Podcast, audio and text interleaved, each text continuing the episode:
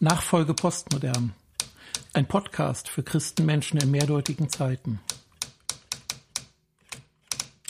Was wir von Gottesdiensten erwarten und erhoffen und warum das schwierig zu erreichen ist. Für viele ist der Gottesdienst die intensive Begegnung mit Gott. Und zwar gleichermaßen mit den Glaubensgeschwistern in der Gemeinde als auch mit einer Art Bestandsaufnahme. Der Pastor weist darauf hin, wo noch etwas nachgearbeitet und verändert werden muss in unserem Glaubensleben. Gemeinschaft aber ist derzeit nur sehr eingeschränkt möglich. Kein Kirchencafé, keine Umarmungen, keine Nähe und wenn, dann bitte mit Mund-Nasen-Bedeckung. Bei mir in der Gemeinde wird nicht gemeinsam gesungen. Auch das wäre eine Art und Weise, wie Gemeinschaft erlebt und erfahren wird. Die Predigt ist an sich eine Überforderung. Wenn sie ein ganz wesentlicher Punkt als Impuls Gottes für meinen Alltag sein soll, wie soll der bedauernswerte Prediger das regelmäßig schaffen? Sicher, der eine oder andere Gedanke passt vielleicht gerade zu einer meiner Fragen. In der Regel aber ist das allenfalls ein Zufallstreffer. Denn selbst unter Corona-Bedingungen kann ich nicht erwarten, dass eine Predigt speziell für mich konzipiert würde. Dazu kommen noch viel zu viele die dann eben nicht bedient würden. Wenn die Erwartungen aber zu hoch sind, etwa an einen Gottesdienst, dann müssen sie enttäuscht werden. Menschen bleiben weg. Denn es ist aufwendig und mühsam zum Gottesdienst zu gehen bzw. zu fahren, gerade da, wo freikirchliche Gemeinden ein großes Einzugsgebiet abdecken. Wenn man 30 bis 40 Minuten Anfahrt hat, um eine Stunde lang einen Gottesdienst zu erleben, dann setzt das den Erwartungsdruck hoch. Dann reicht leicht ein, es war schön, keinesfalls. Eine lebensverändernde Botschaft aber kann ich nicht Woche für Woche zu hören bekommen. Das wäre zu viel verlangt. Was ist eigentlich das Zentrum, die Mitte des Gottesdienstes? Für Katholiken sicher nicht schwierig, die Eucharistie, das Abendmahl. Und was ist das Zentrum der Eucharistie? Doch wohl die Wandlung. Wenn man aber katholischen Christen sagt, dass Veränderung und was anderes ist die Wandlung denn der Kern des Gottesdienstes bzw. der Messe sei, dann werden sie einen bloß unverständlich ansehen. Und bei uns Protestanten? Wort und Sakrament doch wohl. Einen Modus fürs Abendmahl unter Covid-19-Bedingungen haben wir noch nicht. Der wird gerade erarbeitet. Taufen sind einige Zeit her. Klar, die Wortverkündigung, das gibt es in jedem Gottesdienst.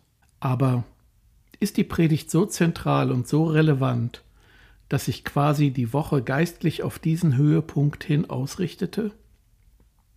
Ich weiß ja nicht, wie das bei Ihnen oder euch, liebe Zuhörende, ist.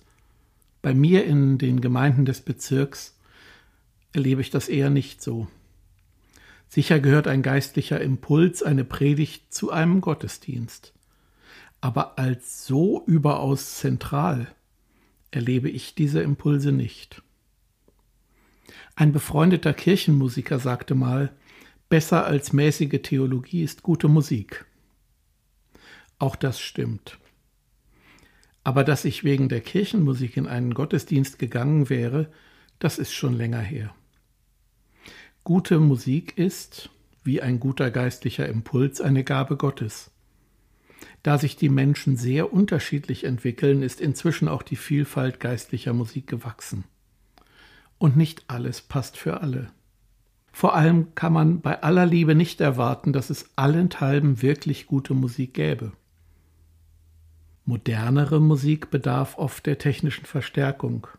Damit sind aber auch weitere Störquellen ins Spiel gekommen. Wenn es Windgeräusche gibt, die Höhen fehlen, das Mikrofon mit Explosivlauten überfordert wird, dann lenkt das schnell ab.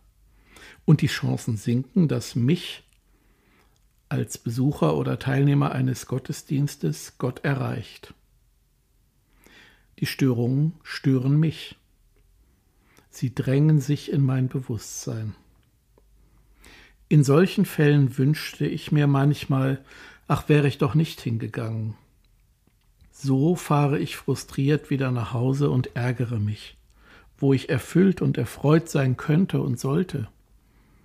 Klar, ich mache mir bewusst, dass Menschen nicht vollkommen sind, dass wachsende Komplexität auch Gottesdienstfeiern nicht einfacher macht. Derzeit denke ich darüber nach, ob nicht einige, vielleicht viele derjenigen, die wir vermissen, weil sie nicht in unsere Gottesdienste kommen, vielleicht aus diesen Gründen nicht kommen, weil sie mehrfach enttäuscht wurden und sich nicht frustrieren lassen möchten, weil sie zwar in einer Beziehung mit Gott leben, aber nicht diese Art von Gottesdienst wünschen oder brauchen, weil sie eher abgestoßen als inspiriert würden. Und das möchte ich keinesfalls speziell für meine Gemeinde feststellen. Ich denke, dass das für die großen Kirchen in einem deutlich größeren Maße gilt. Denn dort ist ja nur ein kleiner Prozentsatz der Glieder in den Gottesdiensten. Aber es mag für alle zutreffen. Für mich ist ein Kern des Gottesdienstes, die vielen anderen zu treffen, an denen mir liegt. Das aber wird unter Corona-Bedingungen sehr erschwert. Es gilt ja nach dem Gottesdienst zügig die Räume zu verlassen. Und Gespräche sind so nicht einfach. Überhaupt voneinander zu wissen, klar, es gibt Telefon und E-Mail, aber ich schaffe das kaum, auch nur mit einem nennenswerten Teil der Gesamtgemeinde aktiv in Kontakt zu pflegen. Und noch einen Schritt weiter. Für die Jugendlichen ist die Situation deutlich tragischer. Bei uns gibt es wöchentlich die Teenie-Kirche, die direkt vor der Predigt für die jungen Leute ein eigenes Programm an jedem Sonntag anbietet. Das fiel seit 15. März bis heute aus. Dabei ist die Peer Group, die Gemeinschaft der ungefähr gleichaltrigen anderen, für junge Leute noch viel wichtiger. Und in Relation zum Lebensalter, wenn man 14, 15, 16 ist, ist mehr als ein halbes Jahr Pause eine sehr lange Zeit. Da helfen auch Videokonferenzen nur sehr begrenzt. Kurzum, ich sorge mich um Menschen und darum, ob die äußeren Umstände in Form dieser Pandemie nicht das Wegbrechen der Gottesdienstkultur beschleunigt. Wenn ich schon zu dem Ergebnis komme, dass es wenige Gründe gibt, teilzunehmen, was sollen dann durchschnittliche Christenmenschen denken oder tun? Liebe Zuhörerinnen, lieber Zuhörer, das interessiert mich. Wie gehen Sie, wie gehst du damit um? Erlebst du oder erleben Sie es anders? Täuscht mich mein Eindruck? Fortsetzung folgt. Vielen Dank fürs Zuhören bei Nachfolge Postmodern. Weitere Informationen finden Sie im Internet unter www.nachfolge-postmodern.de.